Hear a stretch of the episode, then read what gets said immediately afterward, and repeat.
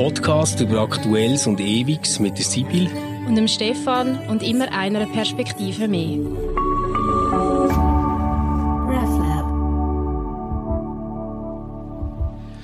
Herzlich willkommen zu Converse. Wir sind heute dritt im Studio. Und wir haben ja in den letzten zwei Folgen immer ein kleines Geheimnis darum gemacht, wer denn der Dritte wird sein. Jetzt können wir das lüften. Es ist der Simon Enzler, Kabarettist und Satiriker. Herzlich willkommen, Simon. Grüezi miteinander.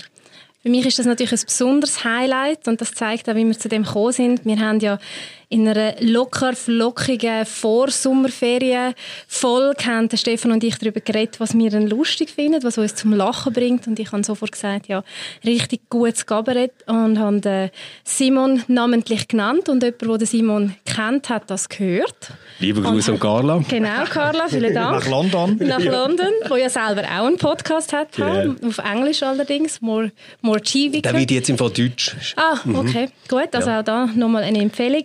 Und sie hat das möglich gemacht, dass du, Simon, den langen, langen Weg vom schönen Appenzöllerland da gefunden hast auf Zürich. Und wir haben natürlich schaurig Freude und ich sowieso. Selbstverständlich. ja, und für mich war das ganz gut. Ähm, so bin ich mal dazu gekommen, deine Sachen zu hören und zu schauen. Und ich habe so riesen Spass gehabt. Ähm, jetzt, Simon, ich habe mir überlegt, wenn ich jetzt so hier hocke, merke ich schon, dass ich ein kleiner Föß bin. Und das ist nicht nur, wie du da bist, sondern auch, wie das Mikro an ist. Von dir habe ich jetzt gelesen, du machst schon etwa so 100 Auftritte im Jahr. Im Schnitt. Ist man ja. da noch nervös? Momentan ein bisschen weniger. Ja, genau. Zwangsläufig, gell? Ja.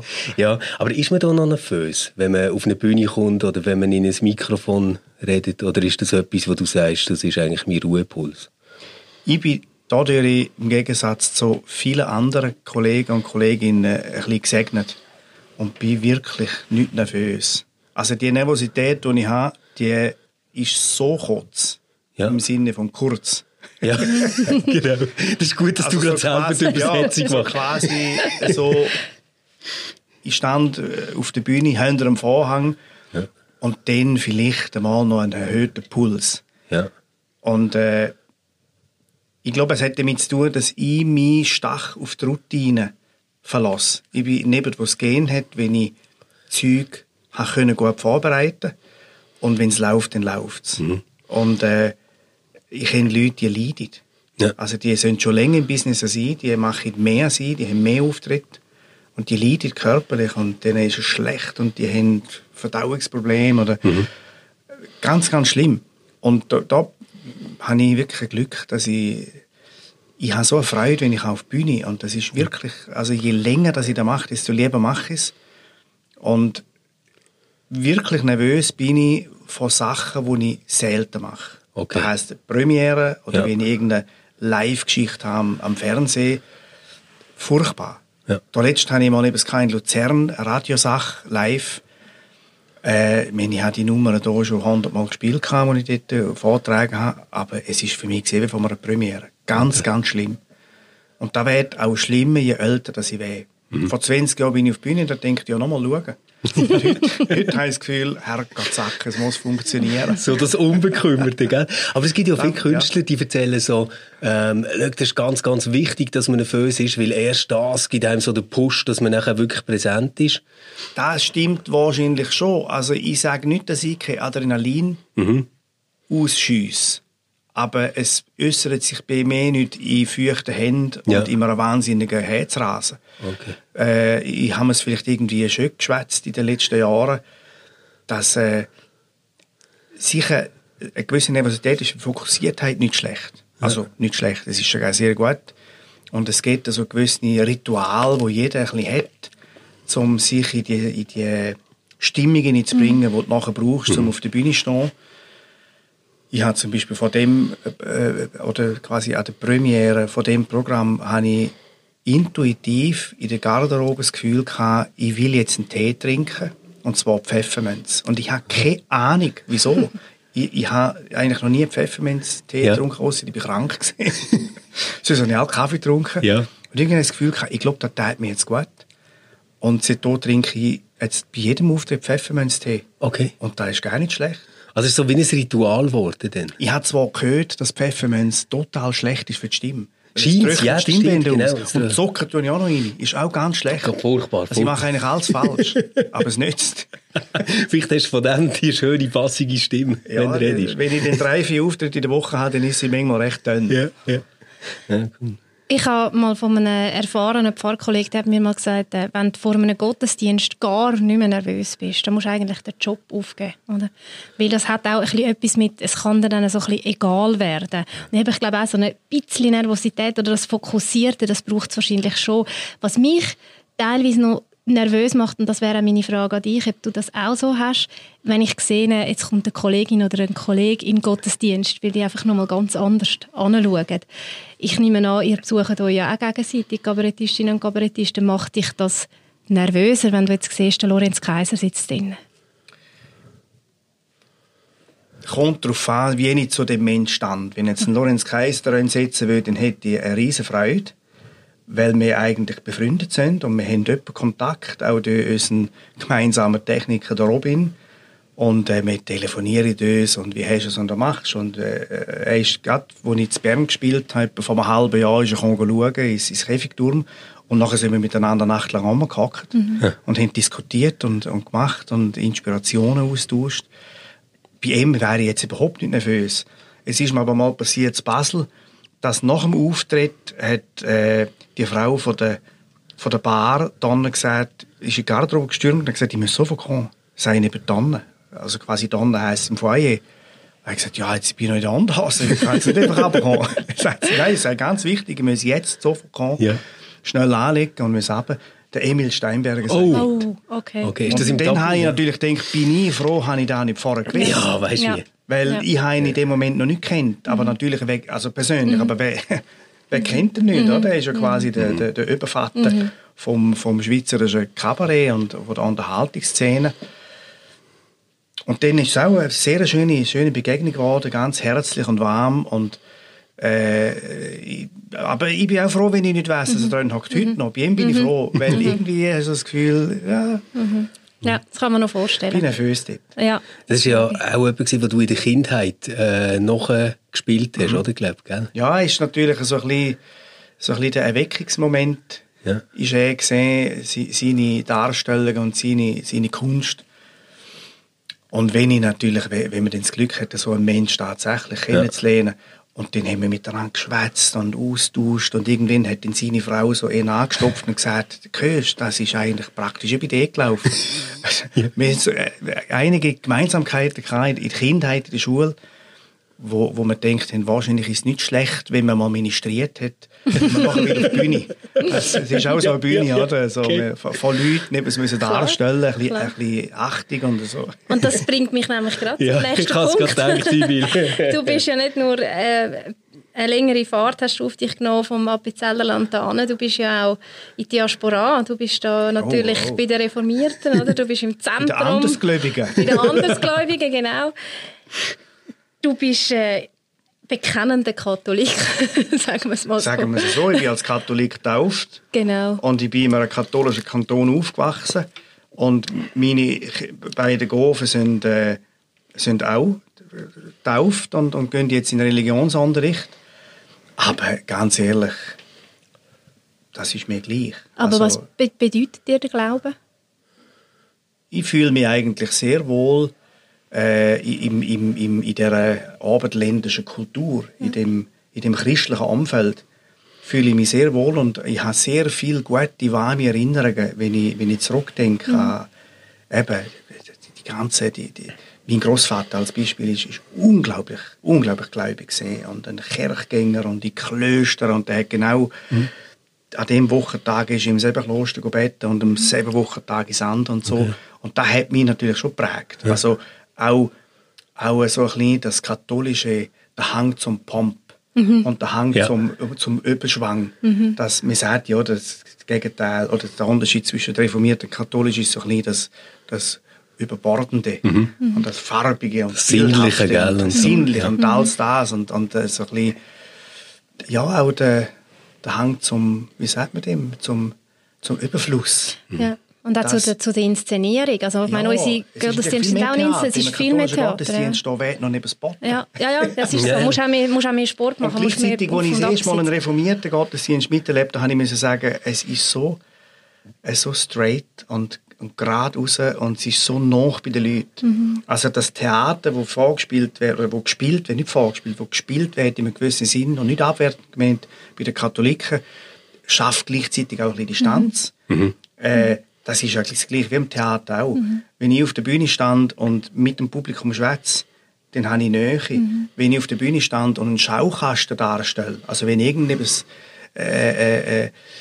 quasi neben das Spiel, wo, wo nicht mit dem Publikum jetzt direkt zu tun hat, dann habe ich auch wieder Distanz. Mhm. Wenn das Publikum auf die Bühne schaut, in einen Schaukasten rein und eine, eine fiktive, abstrakte Szene anschaut, ist es vielleicht eher katholisch. Mhm. Und wenn der der Referent auf der Bühne steht und im Publikum schwätzt, ist vielleicht eher reformiert. Ja, aber das ist ja so, das, ist, das sind auch die theologischen Unterschiede, oder? Also, dass man natürlich viel weniger die Distanz auch theologisch betont. Mhm. Also, dass auch der Pfarrer in dem Sinne einfach beauftragt ist von der Gemeinde. Aber ich zum Beispiel sitze immer bei der Gemeinde, wenn wir ja. singen, oder? Zum zu zeigen, ich bin Teil von einer Gemeinde. Du bist ja Profi, wenn es darum geht, eine Inszenierung machen, die wirkt, die die Leute begeistert, was braucht es, dass eine Inszenierung gelingt? Ein Gottesdienst ist ja auch eine Inszenierung, auch eine Inszenierung und folgt ja. auch einer hoffentlich durchdachten Dramaturgie. Was würdest du sagen, was braucht es? Das Allerwichtigste, natürlich, der Inhalt ist mal wichtig. Man muss wissen, wieso, dass man, für was dass man auf die Bühne geht, was will man mitteilen. Aber als mindestens so wichtig, durch mich eigentlich, für mich fast ein, ein Geheimnis geworden in den letzten Jahren, Timing. Mhm. Timing. Also da, wo eigentlich Musik auch sagen. Mhm. Ich habe mal ein Zitat gehört, wo wir in dem Rahmen diskutiert haben. Ich glaube, es war Dani Ziegler, der, der, der wunderbare Bassist.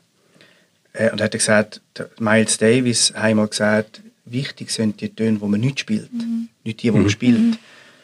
Und so Zeug kann ich mir dann aber recht gut mhm. verinnerlichen. Und, und ich probiere dann so Zeug mehr anzueignen, was bedeutet es für mich. Und da muss ich schon sagen, da habe ich in den letzten 10, 15 Jahren viel, viel dazu gelernt. Mhm. Also wenn ich früher noch darauf geschaut habe, dass ich wahnsinnig exotisch klingende, appenzellische Texte mit unglaublich schönen Wörtern bringe, äh, dann schaue ich heute mindestens gleich darauf, wie ich es bringe. Nicht nur, was ich bringe. Und äh, also man kann mit Pausen setzen, mit mit, mit Tempo variieren, Lautstärke variieren, kann man so viel mehr ja. erzielen. Das ist unglaublich. Also, wenn man es im Griff hat, kann man Telefonbuchseiten vorlesen und sie ist spannend. Mhm. Und wenn man es nicht im Griff hat, mhm. kann man den besten Text einfach versichern. Mhm. Also ich würde sagen, das gilt für einen Gottesdienst genauso. Wahrscheinlich. Oder? Ja, die, die, die, die, Stille zum Beispiel, bewusst die Stille setzen und wo setzt es und wie lange setzt es. Und ich habe lange Zeit immer Mühe mit Stille. Mhm ich habe immer gefunden, und ich habe, ich habe immer ein bisschen straight durchziehen, mhm. oder? Bis mir dann einmal jemand gesagt hat, auch eine erfahrene Pfarrerin, hey, wenn du etwas beim Gottesdienst hast, dann ist es Zeit. Ja. Und das auch bewusst zu nutzen. Also ich glaube, dass das gilt für jede Art von, von Inszenierung. Und ich glaube auch der Humor funktioniert nur mit Timing. Ja, vor allem. Mhm. Weil im Endeffekt entscheidet sich im einzelnen Wort, mhm. ob Pointe funktioniert. Mhm. Und und auch dort, wenn die Pointe inhaltlich stimmt, kann man sie zeitlich einfach versieben. Ja. Mhm. Genau darum gibt es Leute, die gut können Witz erzählen und die es eben nicht können. Das ist so. Und da äh, habe ich, das habe ich ein bisschen, ich sage jetzt in die Wiege gelegt bekommen, ich habe so viel gehört in meiner Kindheit, weil mein Vater ist ein begnadeter Witzverzähler. Ja. Und der erzählt Witze, die ich schon hundertmal gehört habe. Und er erzählt sie jedes Mal wieder gut. Und ich denke halt, da musst du können. Ja. Einfach das Zeug spannend bringen. Ja. Und was machst du, wenn eine du, ich nehme an, du machst auch so ein bisschen so Tryouts, oder? Also, mhm. wo du dein Programm testest. Und ich kann mir vorstellen, manchmal ist auch, hast, also jetzt hast du natürlich eine gewisse Erfahrung und weißt wahrscheinlich auch, was funktioniert, aber vielleicht gibt es immer wieder so Momente, wo du merkst, oh, hat nicht so funktioniert, wie ich es denke. Und vielleicht haben die Leute an einer anderen Stelle gelacht oder sie haben gar nicht gelacht. Ja. Ich stelle mir vor, als, als Kabarettist, etwas vom Schlimmsten ist doch, wenn die Leute nicht dort lachen. Also wenn du so ins Leere läufst? Ja, wenn du ins Leere läufst. Wie, ja. wie gehst du mit dem um? Oder gibt es das gar nicht? Doch, doch. Gibt's also je älter ich wäre, je länger dass ich in dem Geschäft tätig bin, desto schlimmer während die Vorbereitungs-, die Tryout-Auftritte. Und desto grösser wird auch der Zweifel, ob da, wo ich da wieder zusammengesponnen habe, innerhalb von ein paar Monaten, ob das tatsächlich wirkt. Ja. Und da, da ist manchmal, das ist furchtbar. Es kommt alle immer so, ich sage jetzt einmal, vielleicht zwei Monate im Voraus, vor dem ersten Auftritt, oder zwei bis drei Monate heim, in so eine Phase, wo ich genau weiß, der, der Point of No Return ist durch. Also mhm. ich bin Sport, um nochmal neu anfangen. Mhm. Und das ist jetzt das Röstzeug, das ich habe. Ja. Und jetzt muss es passieren, jetzt muss ich auf die Bühne. Und das ist ganz, ganz ein schlimmer Moment, weil ich weiß, ja, jetzt ist alles oder nichts. Ernst, genau. ja. Und ja. bei dem Programm, das ich jetzt habe, ist es so gesehen, dass der Punkt extrem spät gekommen ist und ich halt denke, wow, bin ich cool. Oder äh, offensichtlich habe ich das Zeug so mhm. irgendwie im Griff oder ich bin so sicher in dem, was ich geschrieben habe, dass die Nervosität nicht kommt und ich habe das eigentlich äh, noch recht cool gefunden. Ja. Und irgendwann weiß ich noch, am Samstag vor dem ersten Auftritt, da war am Mittwoch der erste Auftritt ja. und am Samstag bin ich nach dem Essen ins Bett gelegen, Mittagsruhe gemacht. Ich liege im Bett mit halb offenen Augen und zumal macht es Boom. Und ich bin nervös mhm. gesehen, wie okay. noch gar nie. Und in dem Moment habe ich gedacht, nein, das darf es nicht. Dann bin ich wieder auf zu der Frau und gesagt, du, jetzt, jetzt ist es so weit. Jetzt, jetzt, jetzt heisst ganz Wochenende von mir und ich leide wirklich ja. furchtbar. Und dann hat sie gesagt, bin ich froh, ist der Punkt endlich gekommen. Sie haben noch gedacht, wenn denn da jetzt wirklich. Und nervös sein ist etwas Schlimmes. Es ja, ist ein schlimmer ja, Zustand. Weil, weil es ist so, uns hat all der, der, der Religionslehrer im Gimmi hat all gesagt, der kürzeste Weg geht direkt in die Hölle. Ja. Es gibt keinen Ausweg. Man muss, das Kamel muss durch das Nadelöhr durch. Punkt. Und ich habe abgemacht, es hat Leute, die gezahlt haben, ich muss ja. auf die Bühne, ich muss durch den Vorhang durch Punkt, Schluss. Mhm. Und, und dann, wo nachher vor dem Vorhang bist gestanden, ist die Nervosität weggegangen? Die ist relativ schnell weg. Ja. Also, ich sage jetzt einmal, wenn man die Leute wieder ein bisschen spürt. Ja. Und wenn die ersten Reaktionen können, natürlich ist es nie ein entspannter Abend, aber je länger dass ich in dem Abend bin, desto mehr Sicherheit gewinne ich. Und ich spiele also eben eigentlich meistens, oder nicht meistens, ich spiele all äh, zu viel.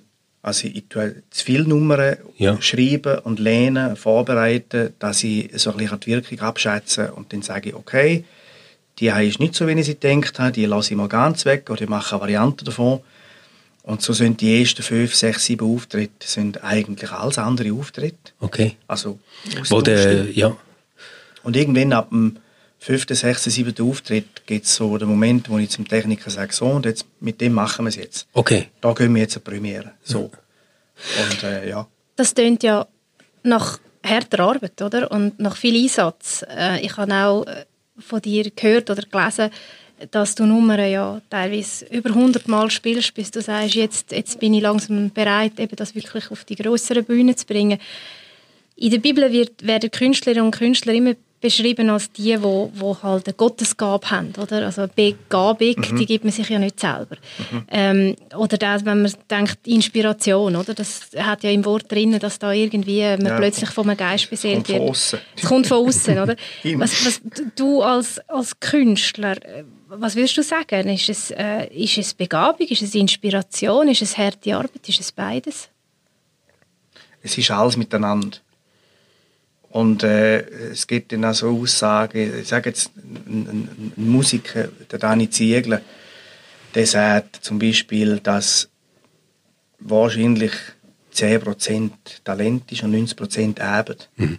Ich weiß nicht, wie ich das beziffern will. Mhm. Aber es ist wahrscheinlich schon ein grosser Teil mhm. Arbeit. Mir durch das grösste Talent, das ein Komiker hat, sollte haben, ist, dass er überhaupt wahrnimmt, wenn er durch den Alltag läuft oder eine mhm. Zeitung lässt, wahrnimmt, was anders ist. Mhm. Dass, dass also im besten Sinn das verrückt sehen. Ja. Nicht ganz genau schauen wie der Mainstream, sondern es passiert mir immer, dass ich Zeug sehe, wo ein anderer sagt, jetzt wohne ich da seit 20 Jahren. Ich habe es noch nie gesehen. Mhm. Und ich bin eine halbe Stunde in dem Dorf. Mhm. Weiss nicht, habe ich also gute Beobachtungsgabe. Unbedingt. Mhm. Also das ist eigentlich das Zentrale, weil, weil ich sage auch, der Humor liegt am Straßenrand. Mhm. Das, das ist nicht etwas, was ich erfinde, sondern ich entdecke es. So das Verrückte, was du jetzt beschreibst, ist ja auch etwas, was einem auffällt, wenn man kleine Kinder hat. Mhm. Die sehen ja irgendwie Zeug, wo, wo man selber überhaupt nicht mehr wahrnimmt, wo ja irgendwie einfach halt selbstverständlich ist, gar nicht beachtenswert. Aus dem können die ja eine riesige Sache machen und ja. das äh, abfeiern. Vielleicht ist es das Kindliche, wo sich der Komiker ein bisschen ja. bewahren Kinder haben ja auch eine sensationelle Beobachtungsgabe. Also du musst ja nicht genau. in den Spiegel schauen, wenn du ja. wissen wie du aussiehst. Du musst schauen, wie dein ja. Kind dich nachmacht. Oder? Ja, und genau. dann, die, die bringen das so präzise über. Also inklusive, wie wir das Handy haben am Ohr. Ja. Und die genau. können es noch nicht einmal schwätzen, aber Nein. wissen schon, wie man das Handy hat. Genau. Ja, ja, ja voll. So das genau. sind eben die Digital Natives. ich, ich würde gerne noch einmal ähm, so ein bisschen zurück zu dem Bühnenprogramm, zu dem Bühnenmoment. Wahrscheinlich ist das jetzt gar nicht repräsentativ für alles, was du machst. Was ich habe gesagt, mir ist aufgefallen, dass es einige wie sagt man dem, Nummern mhm. gibt, wo, wo du so wie ein äh, Appenzeller Bünzli mhm. spielst. Also zum Beispiel so ganz, ganz herrlich habe ich das gefunden mit der Wohnung, die du willst vermieten willst. ja, im letzten Programm. Genau. So, genau. Wo man so schön auf einen Parkplatz raus sieht und eben ja. nicht auf den langweilig sehen, wie die armen Scheiben in Zürich und so. Ähm, und das ist ja in einem recht starken Kontrast, mindestens wenn man die so wahrnimmt als jetzt eher Privatperson, soweit man das überhaupt kann. Ja. Ist das irgendwo auch ja, äh, etwas, was dich schützt in so einem Bühnenmoment? Dass du in einer Rolle drin bist, wo, wo das kannst machen Ja, ich, glaube nicht. Äh, weil ich wäre ja dann gleich damit konfrontiert. Also es gibt ja alle Leute, die nicht wollen wahrhaben oder die nicht können wahrhaben, dass das, was auf der Bühne passiert, allermeistens Fiktion ist. Mhm. Die Realität, Realität ist nicht auf der Bühne. Und es gibt Leute, die ins Theater hineinhacken und sagen, ja, super, endlich sagt es. halt, du, mein Gott, du hast Eintritt gezahlt, das ist keine Parteiveranstaltung. Insofern ist es weder ein Schutz noch irgendeine Flucht, sondern für mich sind die Figuren, die ich darstelle, äh, ich finde ich find die wunderbar zum Darstellen und wunderbar zum auf der Bühne ausstellen. Ja. Und wenn man es ganz böse sagt, zum bloßstellen in einem gewissen Sinn. Also zum die auf die Bühne zu tun und den Leuten eigentlich implizit zu sagen, schaut her, was haben die mit euch zu tun? Ja, ich bin überzeugt, dass sie etwas mit euch zu tun haben, weil ja. ich habe die als Nachbarn. ich kenne die vielleicht schon. Ja. Also eine von meinen absoluten Lieblingsnummern ist das mit, mit den Grünen, oder? Ja. Das gilt immer Uralt, noch. Uralt, ja, ich weiß. Ja, aber wunderbare Nummer, wo äh, das Bern oben gilt immer noch Rechtsvortritt, oder? Ja. Und äh, mit, mit den Dingen, die du sagst. Grün ist ohne für Rote. Ja, und, und, und, und äh, ich meine, mit dem Fleisch, oder? Ich, ich kannst ja nicht, äh, ab und zu braucht man ein rechtes Gottlet. Du kannst ja nicht alltag dieser Bratwurst fressen. ja. Das ist einfach so gut. Die Widersprüchlichkeit finde ich etwas vom Allerschönsten ja. dass, dass Leute auch in unserem Alltag mit dem Brustton der Überzeugung sich selbst widersprechen mhm. Und die merken das manchmal gar nicht. Mhm. Und so Zeug, natürlich tut man es auf der Bühne den satirisch überhöhen, aber gleichzeitig gibt es Widersprüche, die ich in dem Alltag wahrnehme, wo ich muss sagen, nein, das geht es nicht. Das ja. ist unglaublich. Ja. Und dann finde ich das schön in selbst. Manchmal gibt es Sachen, wo ich einfach weiss, wenn man die auf die Bühne nimmt, indem dass man Setting wechselt, also quasi weg von der Bahnhofstrasse, an auf die Bühne, dann ist es schon die beste Satire. Ja. Mhm. Und, und mhm.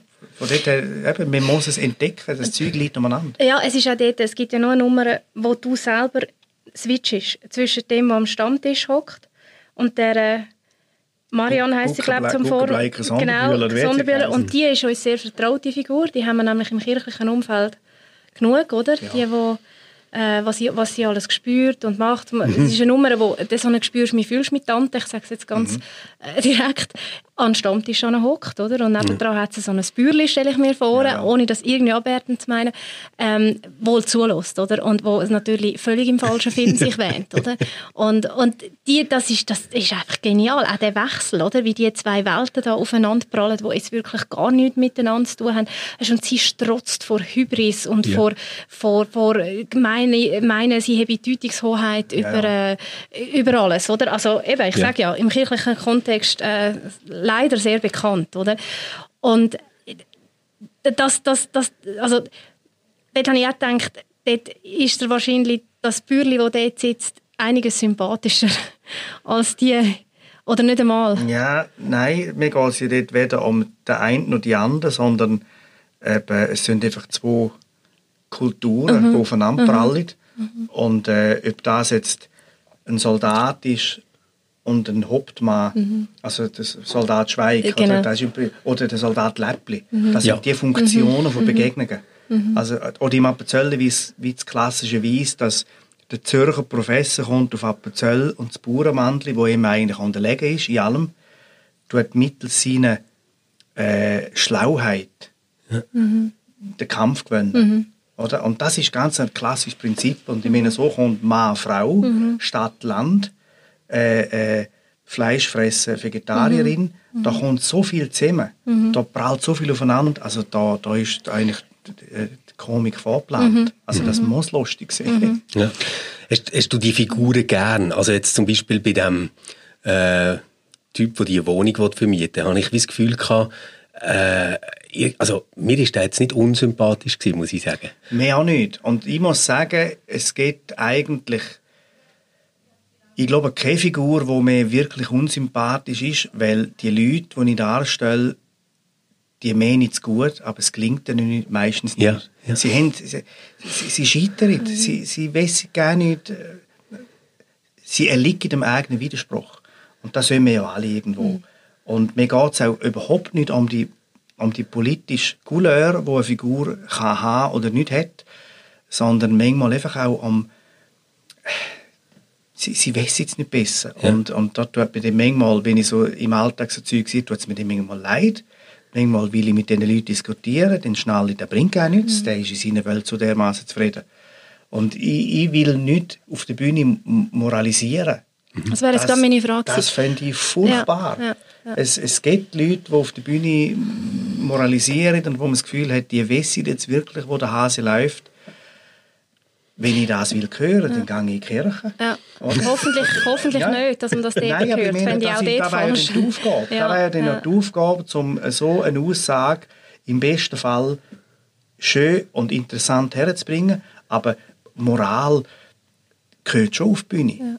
Aber nicht im Sinn von, dass der auf der Bühne weiß, wie es läuft und der den Leuten, die da anderen sagen hat, was zu tun haben. Sondern ich finde vielmehr den viel zitierten und viel, ja, manchmal auch ein bisschen zu viel zitierten Spiegel von der Gesellschaft. Es stimmt eben eigentlich schon. Also ich überlasse gerne dem Publikum äh, die Aufgabe, wie es das zu interpretieren haben. In dem Moment, wo ich sage, und übrigens, ich bin dem privat ganz netter, ist der ganze Witz da. Ja, die ganze Komik ist dahin. Genau. Und mit dieser Spannung muss sowohl ich als auch das Publikum umgehen. Ja. Wenn ich anfange, meine Kunst zu erklären, ist es keine Kunst. Du hast auf der Bühne ab und zu fluchen. Was heisst ab und Eben. zu? Immer gewissen Regelmäßigkeit. Genau. Und das, äh, also seitdem kann ich zum Beispiel vertasert, oder? Das habe ich kämpfen im, im, im Zürcher Dialekt meinte ich nicht, ist mir zumindest nie begegnet. nein, nein. nein, nein. Vertasert die Hure so Hex, oder? Ja, Kommt ja. mal vor. ähm, Sehr gut. Fluchen. Ich äh, habe eine zweijährige Tochter, oder fast zweijährige Tochter, und ich ertappe mich dabei, dass wenn mir etwas runtergeht und ich mich furchtbar ärgere, Mhm. ich mittlerweile sage, Sterne 5, Heiland Sack, oder? Und es hat einfach nicht die gleiche Wirkung, wie wenn ich könnte sagen, Du darfst piep, sagen, du darfst piep, sagen. piep, Ich mach piep, dann- piep, Genau, piep, genau, oder? Es ist einfach, das, das Fluchen, sie wird ja übrigens auch in der Bibel geflucht, oder? Ähm, es wird aber auch in der Bibel wieder gesagt, man soll nicht fluchen. Also wie alles gibt es in der Bibel, ist ja so ein Ambivalenzbuch, da findest du immer beide Seiten. Ähm, was, was, das Fluchen scheint wichtig zu sein für dich? Oder ist es nur auf der Bühne wichtig? Ich glaube, es ist wichtig für die ganze Menschheit.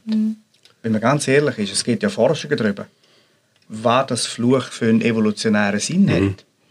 Es, ich weiß nicht, habt ihr auch schon gehört, aber es geht in, in England hat es eine Studie gegeben zu dem Thema. Und da haben sie, haben sie äh, zwei Probandengruppen gehabt. Die Aufgabe war, gesehen, eine Hand möglichst lange im Eiskübel innen zu Ja. haben. Die eine Gruppe durfte fluchen, die andere nicht. Ja, und Kann man weißt sich du, vorstellen, ja, die, die ja. haben Ja. können fluchen Ja. wie, Struckenblau, oder? Die, die, Ja, die haben den Schmerz besser Ja. mögen verleiden. Also sprich, wenn du allein auf der Ferse ist und du den Druck und die Angst und die Not nicht kannst irgendwie kanalisieren, dann fresst er die halt. Und der, der kann fluchen, hat vielleicht die Möglichkeit, um irgendwie Ja, ja da, da, das, das abzulassen. Ich, und ich bin, ich bin für, für mich ganz klar überzeugt, dass äh, rein von der, vom, vom, vom psychologischen Effekt her, also der Dampfkochtopf ohne Ventil kommt nicht gut. Und das, das, das hat für mich der Zweck hat für mich das Fluch. Eine, und sie ist hochkreativ. Ja, das, muss ja, das sagen. stimmt. Ich habe eine Kollegin, die Hebamme ist. Ja. Und sie sagt, wenn Frauen anfangen zu fluchen unter ja. der Geburt, dann weiss sie, jetzt es vorwärts. Oder? Weil das löst so viel aus. Ja. Also so viel auch nochmal an Kraft und so. Also das ist, glaube wirklich so. Das Fluchen, das mit dem Sternen 5 und eben mhm, mhm. Ich glaube, das Fluchen hat aber immer auch etwas noch mit einem Tabubruch zu tun. Oder? Also beim Fluchen, eben Sterne 5 langt einfach nicht. Also Tabubruch, es, ja, irgendwo schon. Ja, es, muss, es, muss, es, es muss, muss so ein transgressives Moment haben. Es muss etwas überschreiten. Genau. Also ich fühle mich viel, viel wohler. Ähm, also so erst wieder passiert, ist mir ein Teller runtergefallen und es ist noch Soße drauf gewesen und es läuft alles so richtig saublöd über, über den Boden ja. dort, über ein Parkett und so. Und wenn ich dann mir vorstelle, dass ich jetzt würde sagen, Sterne, fünf ja. nochmal, das, das würde überhaupt nichts nützen, oder? Ich muss dann wirklich sagen, ah, fuck, oder irgendwie so, oder? Ja, und, und nur dann... Es ja. ist halt einfach eine kulturelle Frage im Endeffekt. Wo wachsen wir auf? Was für eine Sprache haben wir? Mhm. Was, für, was für ein Umfeld haben wir? Äh, irgendwo religiös aufgewachsen ist, ja. der hat halt in dem Moment religiöse Tabu, die er bricht. Genau. Wenn du als genau. Atheist genau. aufgewachsen bist, weiß halt auch nicht über den irgendeine mathematische Formel oder irgendwas. ah, das finde ich aber interessant. Das spielt ja. keine Rolle. Fluchen, ja. wenn man es von der Definition her anschaut, ist ja sowieso nur dann, wenn du zum Ausdruck von negativen Gefühlen sakrale Inhalt bringst. Aha. Also wenn du sagst, du blödes Arschloch, dann ist das nicht geflucht, mhm. sondern das ist im schlimmsten Fall ehrlich.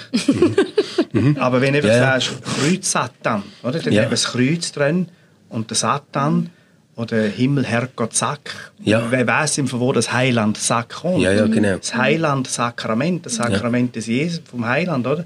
Und, und wenn man das braucht, zum, zum negative Gefühl auszudrücken, dann ist es geflucht. Mhm. Alles andere ist halt irgendwie das Transformieren von einer Energie, von einer, von einer Energie mhm. muss raus. Und, Aber du hast ja jetzt dort irgendwie ein mega Repertoire, auch aufgrund von deinem Dialekt und deiner Spruchfähigkeit, die ja wahnsinnig originell ist.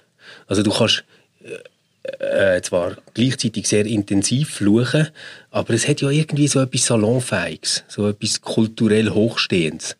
Ja, so heisst es noch nie gehört. ist das echt deine Basler, Berner Wahrnehmung vom anderen Dialekt? Oder? Ja, wahrscheinlich. Oder? Wahrscheinlich ist es wirklich das, oder? Weil, weil es für mich halt wie exotisch wirkt und ja. ich denke, ah, das ist jetzt aber noch schön. Ich fände es prinzipiell etwas Hochkreatives. Ja. Weil in dem Moment, wo das Malheur passiert, hat man keine Zeit zum mhm. Abstrahieren, sondern dann bricht aus ihm raus, was drin ist. Ja. Ja. Dann, dann, dann passiert es, oder? Wenn du den Hammer auf den Fuß geht, singst du keine Arie. Dann kommt's genau. Du kannst ja. nicht reflektiert fluchen, oder? Das, das ja. ist nicht möglich, sondern das ist eigentlich ähm, etwas, was einfach passiert, was, mit einem auch passiert. Also du kannst dir nicht zuerst überlegen, hm, was wäre jetzt echt gerade ein angebrachter Fluch? Nein, dann ist schon zu spät. Das ist zu spät, genau. Dann ist es passiert. Und ich finde irgendwie, die meisten Leute, die so ein bisschen das Thema ein bisschen stiefmütterlich behandeln, respektive ein bisschen moralisieren, die sind eigentlich nicht ehrlich. Mhm. Also das sind das Thema, so ein bisschen verklemmte Leute? Oder was würdest du sagen? Schon, also die haben noch nie wirklich...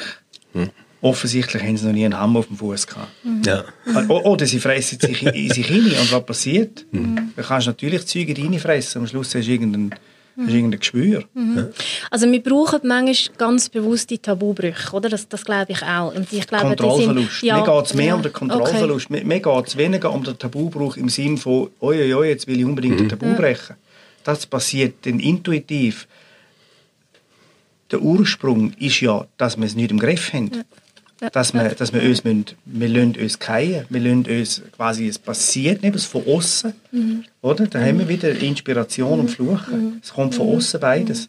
Es passiert und, etwas und mit was uns, machst du in dem Moment? Du, nochmal, wie ich es vorher schon gesagt habe, es kommt aus dem raus, weil in die, in reingekommen ist. Und je feinfühliger oder je kreativer oder je differenzierter dass dieses Rucksäckchen ist, Ja.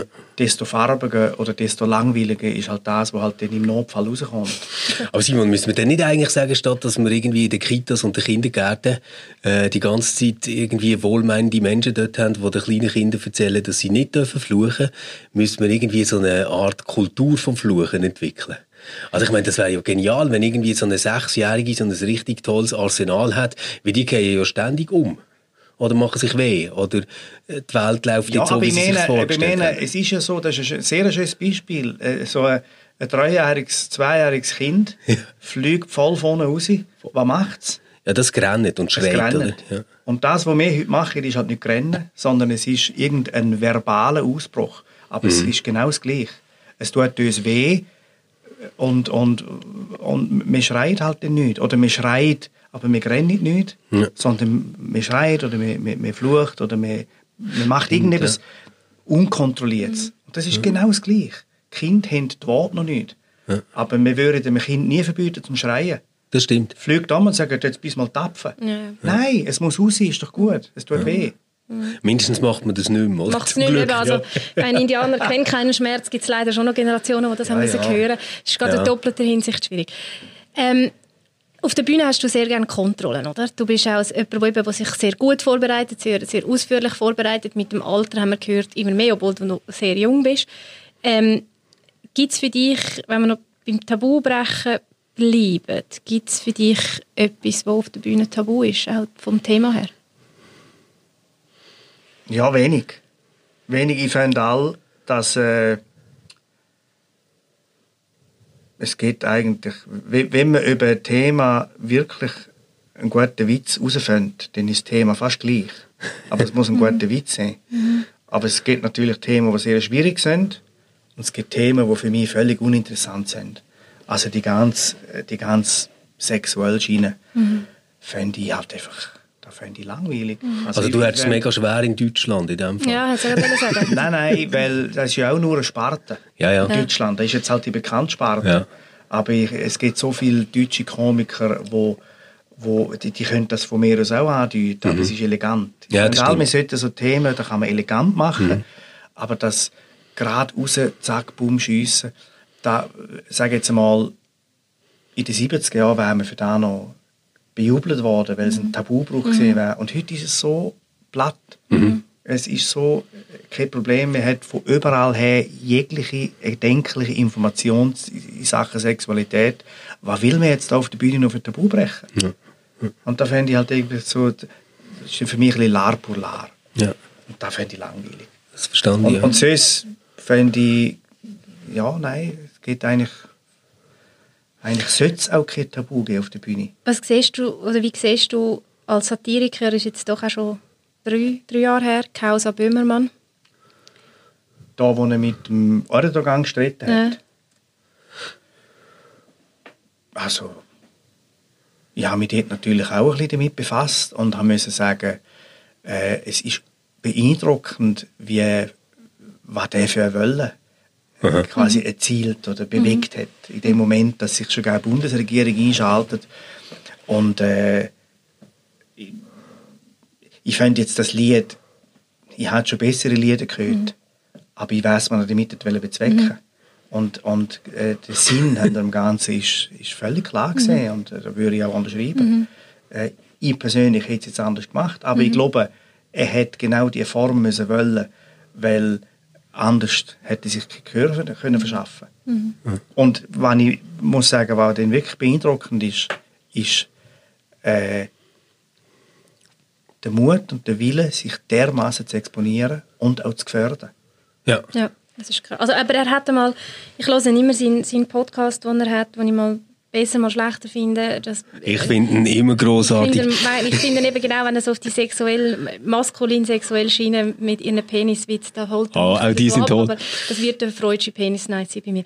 Aber er hat, Ganz sicher. Er hat äh, mit dem mit dem Oli, äh, äh, mit einem, glaub, ich glaube wirklich ein, ein guter Freund von ihm, der Oli Schulz. Ja, ja. Und dort erzählt er mal, und das habe ich das Gefühl, das ist also nicht gespielt, dass er sich sehr allein gefühlt hat in dieser Zeit. Mhm. Sehr allein. Und auch wirklich es ihm, glaube sehr, sehr schlecht gegangen ist. Also Aber ich habe das eben so krass gefunden, dass dort die Satire wirklich in die Position ist gekommen, ähm, uns etwas zu zeigen über Politik. Mhm. Also nicht quasi Politik ist nur der Gegenstand von Satire dort, sondern sie hat wie etwas aufdeckt. Also so etwas, wie, wie du vorher hast gesagt hast, bloßgestellt, weißt, wo man ja, ja. manchmal im, im Kleinen macht und nachher durch den Fremdungsmoment so merkt, ah, so funktioniert das, so ist das. Ist dort irgendwie plötzlich mit der Gesellschaft passiert, habe ich das Gefühl Ich, ich habe das Gefühl, es ist schon so gesehen, dass also sein Lied ist völlig übertreibt und völlig ja, überhöht. Und gleichzeitig denke ich, viele Politiker in Europa privat denken jetzt das. Ja. Und denken, der Erdogan ist ein blöder, hoher Vollidiot. Mhm. Und, äh, und noch viel schlimmer. Mhm. Und man darf so Sachen natürlich weder denken noch sagen, man ist ja diplomatisch. Und mhm. der Böhmermann hebelt genau die Diplomatie knallhart aus. Einerteils heilsam, weil es es mal gemacht Mhm. Da hat sich jemand, ein Politiker ins Fürstchen gelacht und denkt, haha, ja, zum Glück kann ich es nicht müssen sagen. Ja. Und andererseits natürlich auch also, wirklich eine Gefahr. Mhm. Wie ist es eigentlich, seit Trump an der Macht ist? Ich meine, wenn man das Schauspiel zuschaut, dann hat man das Gefühl, wenn, man das, wenn das Satire wäre, würde man sagen, ja, ist lustig, aber ein bisschen überzeichnet ist es schon. So idiotisch kann niemand sein, oder? So viel Bullshit kann in, dem, in dieser Position niemand rauslassen. Also man hat ja, wäre er eine Kunstfigur, würde man sagen, das ist massiv überzeichnet. Ja, also so in den Simpsons hat man gesagt, jetzt ja. ist es aber genug. Ja, jetzt genau. ist es genug, genau. Oder? Das, das, das, genau so, würde ich sagen. Was, was, ich meine, wie ist das, wenn irgendwann Tagespolitik Satire überholt im, im Absurdsein und im unfreiwillig komisch sein? Ich, ich, ich bin irgendwie, wie soll ich sagen, zu dem Thema, mir regt mittlerweile der Trump weniger auf als die Leute, die ihn gewählt haben. Ja. Und die Leute, die ihn am Herbst möglicherweise wieder wählen. Mhm. Ich meine, es geht mir in dem Moment nicht direkt neben an. Indirekt geht es uns alle an, weil es ist Amerika. Aber irgendwie, ja. Ich fürchte, dass der wieder gewählt wird. Und zwar, weil eine unglaubliche Menge von Leuten, die auf dem Land leben, denen ist es, Entschuldigung, aber scheißegal, was außenpolitisch passiert, außerhalb von Amerika. Europa wissen die meisten nicht, mal, nicht einmal, was ist. Da ist denen egal. In dem mhm. Rust Belt innen, Hauptsache sie haben einen Vorgarten und sie haben ein paar Gallonen Benzin. Eine Waffe? Ja, von mir aus noch Waffen. Und sie haben einen Job. Mhm. Das ist mhm. offensichtlich das Wichtigste. Und es ist ja nicht unwichtig. Das ist ganz klar. Äh, und, und die Leute, die Millionen von Leuten, die Städte, ich weiß nicht, ob die die Waagschale jetzt ausgleichen können ich fürchte, dass der wieder gewählt wird. Ich, ich, ich habe Bekannte, die in Amerika lebt. Äh, und die sagen ganz klar, wir haben noch nie einen besseren Präsidenten gehabt. Und wir dürfen nicht ganz vergessen, dass wir jetzt Sicht von Europa her haben. Neben irgendwo auf dem Land in Amerika, wo die gleich viel, wo, wo auch immer Filterblase lebt wie wir, der hat tatsächlich das Gefühl, mhm. der Trump, natürlich ist er ein Polderi und ein, und, und ein bisschen mhm. ein Säckbock. Aber muss man ja, da die, die politische Elite von der letzten Jahrzehnte, die hat ja auch nicht gelesen. Mhm. Und ich, ich glaube, dort will sich entscheiden. Also logisch, wenn man uns Europäer fragt, dann ist das ganz schlimm, was der Trump macht und was er ist. Und wenn man uns in die Position der Amerikaner, vom ganz einfachen ländlichen Amerikaner versetzt, dann würde es mich überraschen, wenn der nicht mindestens sehr, sehr viele mhm. Stimmen, wenn er nicht sehr, sehr knapp nicht gewählt würde. Mhm. Ich habe das Gefühl, ich, ich glaube, er wäre Gut, gell, und schon nur wenn wir sagen, uns Europäer, dann müssen wir merken, dass wir mindestens im Osten im Moment Entwicklungen haben, die gar nicht so weit weg sind äh, von dem Despotismus etc. Was, was mich beschäftigt, auch an dem, was du jetzt gesagt hast. Äh, ich, ich teile die Einschätzung, oder? Dass, dass wir wirklich Bubbles haben, äh, wo wir drinnen sind und letztendlich aus diesen Bubbles raus Sachen beurteilen, anschauen. Aber gibt es irgendwie noch eine Chance, dass man jetzt quasi nicht nur Teil von dieser Bubble kann werden und dort kann kommunizieren, sondern dass es noch so etwas wie eine Verständigung gibt zwischen diesen Bubbles? Also gibt es irgendwie noch so etwas wie einen Common Ground, wo man sich kann, kann drauf treffen kann? Oder würdest du sagen, das wäre zwar eine schöne Idee gewesen aus der Aufklärung, so etwas wie eine Vernunft oder whatever? Ich bin nicht sicher, ob die Aufklärung schon damit gerechnet hat, dass wir eine globalisierte Welt sind und dass wir Social Media haben. Ich glaube, wenn der Kant da gewusst hätte, hätte er seine Theorie auch anders geschrieben. ich glaube, das ist wirklich ein Problem heute, dass man, dass man eigentlich hat man theoretisch all mit der ganzen Welt zu tun. Und, und der Mensch ist ein Wesen, das nicht gen einsam ist, aber wo dann relativ schnell auch überfordert ist. Wir überschauen irgendwo 100 Leute in einer Gemeinschaft, so eine Dorfgemeinschaft. Genau, ja. Da können wir handeln. Und alles, was drüber ist, respektive die ganze Welt eigentlich, können wir nicht handeln, haben wir nicht im Griff. Und insofern würde ich sagen, da, wo wir können, wirklich bewirken, und das muss ich jetzt auch sagen, in meinem Job, das, was ich bewegen kann, ist relativ wenig. Äh, politisch weiss ich eh, wenn ich vor einer Abstimmung im, DRS Radio SRF eine Zeitlupe bringe, dann amüsiert das die Leute, aber es ändert die Leute höchstwahrscheinlich nicht. Ja. Die, die mit mir gleicher Meinung sind, die ähnlich denken, die sagen jawohl und die anderen sagen, der hat eh nicht recht. Insofern tendiere ich dazu, zum wirklich so ein bisschen wieder in die Nähe zu schauen. Und, und wir können einiges bewirken, aber nicht in der Distanz. Also man Das muss sich um seinen. Garten kümmern, oder eigentlich? Vielleicht schon mehr um den Garten, vielleicht mehr als Also um ich- den Garten. Vielleicht ich meine ist es nur mehr- sprichwörtlich, ja, ja. oder? Ja. Ja, ja, es, es, ich, ich, ich habe das Gefühl, wir haben doch tatsächlich, wenn man so mal schaut, mit wie vielen Leuten dass man in einer Woche zu tun hat Mhm. und, und wie man mit den Leuten umgeht, was man mit den Leuten erreicht hat. Äh, Und wenn man die Qualitäten kann verbessern kann, ein bisschen analysieren und verbessern, dann haben wir schon viel gemacht. Und äh, wenn, wenn mehr als gerade ein paar Leute das machen, wenn das, so ein bisschen, Ja. wenn das der Common Sense wäre, Ja. dass man schaut, dass man mit diesen wenigen begrenzten Kontakten, die qualitativ sind, gut umgeht. Also so in den realen. Beziehungen, oder, die man hat im Alltag. Ja. Was hättest du diesbezüglich, wir sind ja da bei der reformierten Landeskirche, für einen Wunsch an die Kirchen? Was wär, was, oder wo siehst du die Aufgabe von, von der Kirchen? Ich meine, bei uns ist ja sehr viel auch Mhm. Beziehungspflege, oder? Und das ist auch sehr wichtig. Also Kirchengemeinden vor Ort funktionieren nur durch Beziehungspflege. Hast du da einen, einen- Wunsch oder auch einen, einen Auftrag, wo, wo du Also gerade wenn ich jetzt schaue, mein, mein Sohn, der ältere Sohn, hat jetzt Erstkommunion gehabt und so eine Erstkommunionsfeier bei den Katholiken ist schon sehr weit weg vom Kind. also, da fände ich... Wir machen jetzt keinen blöden Witz, gell, mit weit weg und Kind. Nein, machen wir nicht. Gut. Nein, das kann Ja, man ja, besser machen. Da kann man, da kann man sinnlicher gestalten, kindgerechter gestalten. Die Information kann man, kann man besser bringen, finde ich.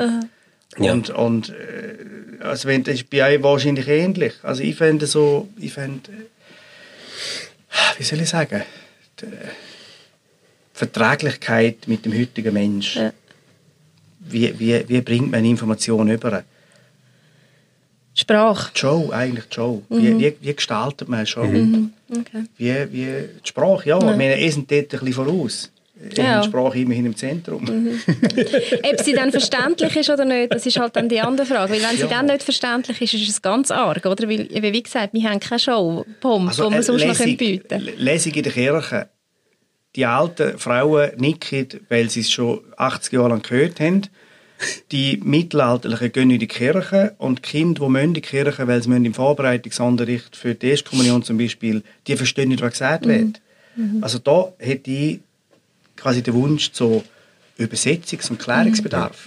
Also nicht nur Exegese im Sinne von, wir wissen, was gemeint ist, sondern wir können es vermitteln. Ja. Mhm. ja. Genau. Also das ist ja der Auftrag, den wir als Theologinnen und Theologen haben. Und ich meine, eigentlich müsste man sagen, wenn wir den nicht bringen, dann, dann ist es klar, dass die Leute keinen Eintritt mehr zahlen, oder? Weil gut. in einer Vorstellung, die ich nicht verstehe, Ja. gehe ich einfach nicht mehr. Punkt. Aber ich habe jetzt vorher schon gedacht, als wir so über das Reformierte haben geredet und ich habe dein Bühnenbild angeschaut. Ja. Ähm, ich hoffe, du nimmst mir jetzt das nicht übel, aber das ist jetzt auch nicht das pompöseste und aufwendigste Nein. Bühnenbild, oder? Nein, das ist ja ziemlich, äh, ja, Und es wird all weniger.